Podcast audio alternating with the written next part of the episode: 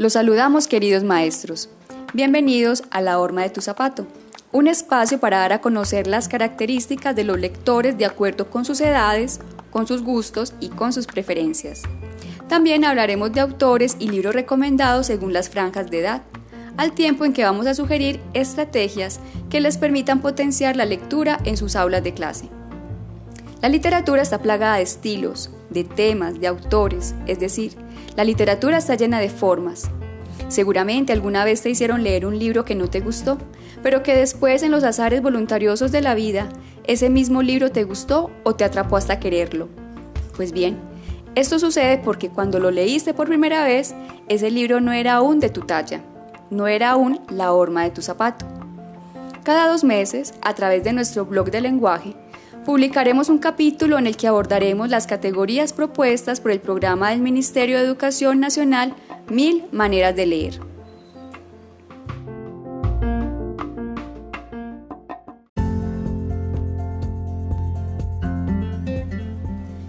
En esta ocasión compartiremos consideraciones y estrategias de lectura para niños de 5 a 8 años de edad y tomaremos como referente a la escritora, bibliotecaria y promotora de lectura Irene Vasco.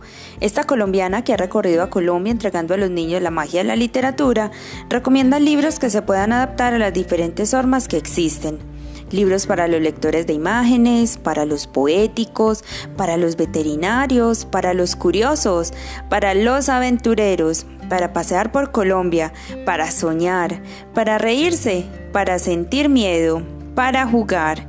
Estos títulos ustedes los pueden encontrar en el blog de lenguaje del programa Alianza.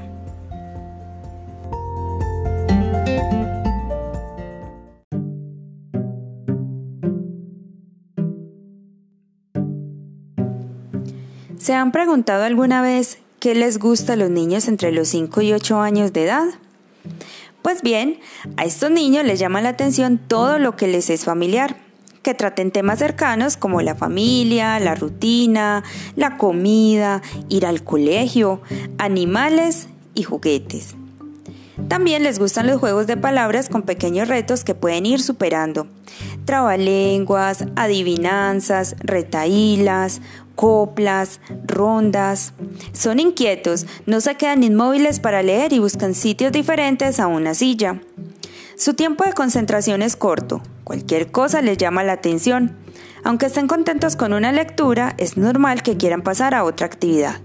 Por eso, lo mejor que te podemos recomendar es que les ofrezca la oportunidad de hacer algo por lo que demuestran interés.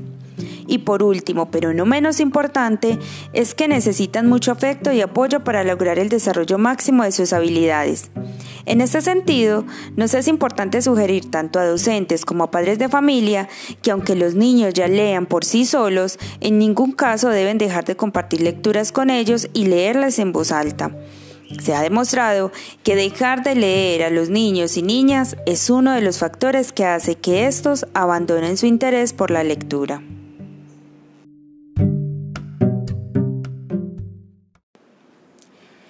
Recuerden que los niños y niñas en edades entre los 5 a 8 años de edad son atraídos fuertemente por estímulos visuales y esto lo podemos usar a favor de la disposición de libros en el aula de clase. Si disponen de materiales de lectura, acondicionen unas cajas de cartón, madera u otro material. Decórelas y pégueles una ilustración que corresponda a diferentes categorías, como por ejemplo mm, personas, animales o cosas. También se puede hacer por géneros poesía, fábula, coplas, adivinanzas u otro sistema de clasificación que resulte interesante. Estas cajas deben colocarse en el suelo o a una altura de fácil acceso para el niño. Los niños también pueden elaborar otras cajas como de frutas, juguetes, mascotas, colores, etc. Si no hay suficientes libros sobre un tema, invítenlos a ser creadores de historias.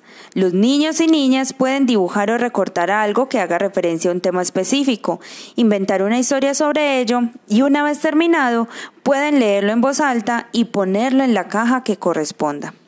A propósito de la lectura en voz alta, recuerden queridos docentes que a través de ella los niños pueden captar mejor el argumento y se les facilita la comprensión del tema porque parece una conversación.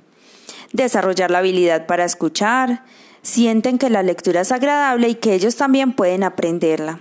Amplían el vocabulario, si el lector pronuncia bien las palabras, los niños la retienen mejor. Aprenden que la palabra escrita corresponde a la expresada verbalmente. Comprenden de manera fácil la estructura narrativa, inicio, nudo, desenlace, y crean lazos emocionales con quien lee. Por eso, no pierdan la buena costumbre de practicar en sus sesiones de clase lectura en voz alta.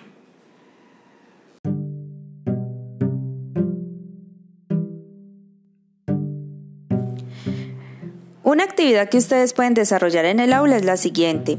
La selva loca de los autores Tracy y Andrew Rogers es un cuento sobre la identidad de los animales de la selva y el reconocimiento de los mismos. Para el abordaje de este título, comience realizando una detonación de saberes previos con los estudiantes. Para ello planteé preguntas como ¿Sabes qué es la selva? ¿Colombia tiene selvas? ¿Qué animales viven en la selva? ¿Has visto alguna vez alguno de estos animales con tus propios ojos? A continuación, realice la lectura del cuento. Recuerde utilizar las recomendaciones de lectura en voz alta expuestas en el blog de lenguaje, en las que encontrará qué hacer antes, durante y después. Una vez realizada la lectura, hable frente a lo leído con sus estudiantes y escuche lo que tienen por decir sobre el texto. Amplíe la información sobre el concepto de selva y sobre los ecosistemas y cuidados del mismo. Si desea hacer alguna actividad frente al libro, puede tomar la opción de crear marionetas de animales de la selva. Para ello, entregue a cada estudiante una hoja con siluetas de distintos animales y pídale a cada uno que elija dos de ellos para que los recorte y los pinte. Una vez recortados y pintados, pídale a los estudiantes que con el colbón peguen a los palitos de paleta las siluetas trabajadas. Dejen sacar por 5 minutos. Si queda tiempo, puede dividir a los estudiantes en equipos de trabajo colaborativo y proponer la creación de una obra de teatro en la que deban usar como personajes a sus marionetas. Asistan la construcción del guion. Finaliza el taller valorando las actividades realizadas y realimente conceptos que no hayan quedado claros.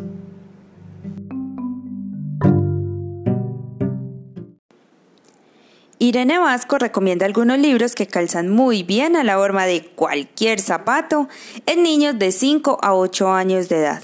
Recuerden que estos y otros más estarán sugeridos en el blog de lenguaje. Algunos recomendados son Voces en el Parque de Anthony Brown, Canciones para Mirar de María Elena Walls, El Expreso Polar de Chris Van Halburg, Cuentos de Pombo de Rafael Pombo y Tragasueños de Michael Ende. Ustedes también pueden seleccionar buenos libros para estos niños. Si buscan un libro para que empiecen a leer de forma independiente, debemos buscar libros fáciles de leer y con vocabulario conocido por el niño. Es un buen momento para los libros con capítulos. Los hay de varias temáticas. Misterio, deportes, aventuras, amigos y para diferentes niveles lectores, pero deben aún tener combinación de texto y bastante ilustración, porque las imágenes detalladas dan pie a interpretar, a describir lo que sucede, a imaginar, descubrir detalles, descifrar significados, conversar con el adulto. Recomendamos también el cómic, los libros de fantasía suelen funcionar muy bien y les permiten desarrollar su imaginación y su creatividad. Y los realistas donde se aborden situaciones conflictivas a partir de la ironía y el humor. Es un buen momento también para los libros informativos, donde pueden saciar su curiosidad por temas que les interesan.